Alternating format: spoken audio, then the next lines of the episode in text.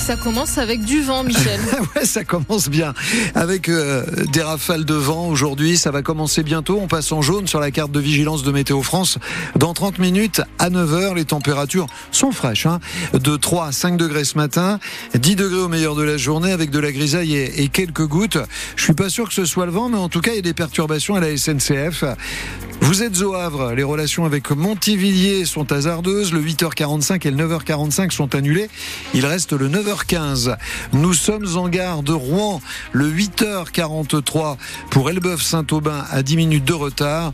Si vous êtes à Évreux, tout se passe bien sur la route également, c'est assez calme, ça sent bon les vacances. La grève continue aujourd'hui à l'EHPAD des Escales au Havre. Et elle doit se poursuivre encore une semaine. Les salariés ne sont pas d'accord avec les décisions de l'administration provisoire. Supprimer l'équivalent de 100 temps plein, faire des rotations de 12 heures contre 7 actuellement. Tout ça pour faire des économies car il y a un déficit de 7 millions d'euros dans les comptes de l'EHPAD selon les syndicats. Une situation dénoncée par les salariés mais aussi par les familles de résidents comme Pascal.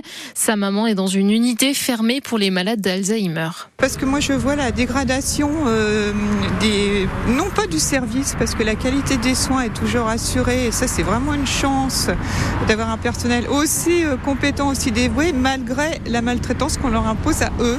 Euh, baisse de personnel, manque de matériel, mais jusqu'à quand ils vont pouvoir tenir? Ça me révolte parce que hum, on sera tous vieux un jour. On n'aura peut-être pas la chance de vieillir bien chez nous.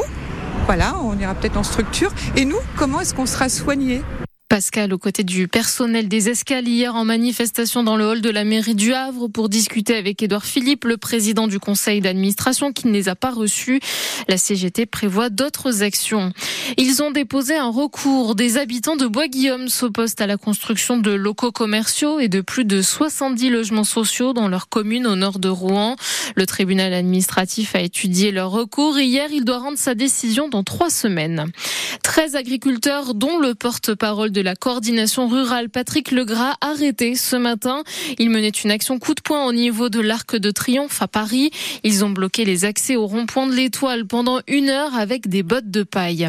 Une action en marge du Salon de l'Agriculture où hier on a fêté la naissance d'une pastille jaune et bleue. C'est l'IGP, l'indication géographique protégée huître de Normandie. Ce label est une reconnaissance et une protection du travail des ostréiculteurs normands.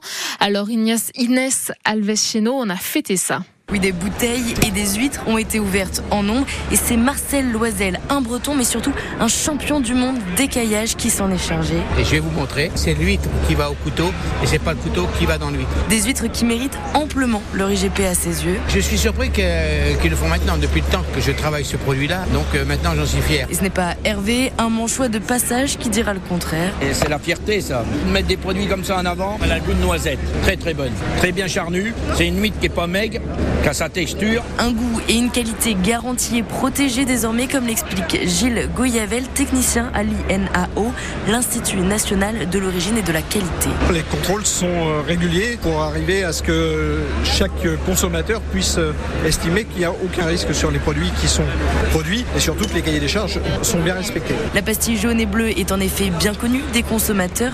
Dominique arrive de Charente. C'est très bien pour l'huître et pour la profession. C'est très très bien. Ce genre de label, c'est important quand on est en magasin, quand on est sur le marché? Ah bah oui, tout à fait. Bah bien sûr, hein. c'est très important. L'IGP devrait donc permettre de booster les ventes quelques mois après les interdictions de commercialisation pour cause d'intoxication alimentaire. Des interdictions d'huîtres de la Manche pendant les fêtes de fin d'année. Inès, Al- Inès Alves-Cheno pour France Bleu Normandie. En Pro B de basket, les équipes normandes sur le parquet. Rouen en quatrième reçoit Nantes huitième. L'ALM Évreux 15e se déplace à Aix-Maurienne 16e. Coup d'envoi à 20h. Une demi-heure plus tard, les Dragons de Rouen disputeront à Grenoble leur dernier match de la saison régulière de hockey sur glace avant les playoffs. Comme les Rouennais, ils termineront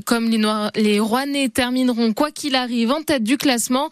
Ils auront pour adversaire des équipes abordables, Nice ou Chamonix.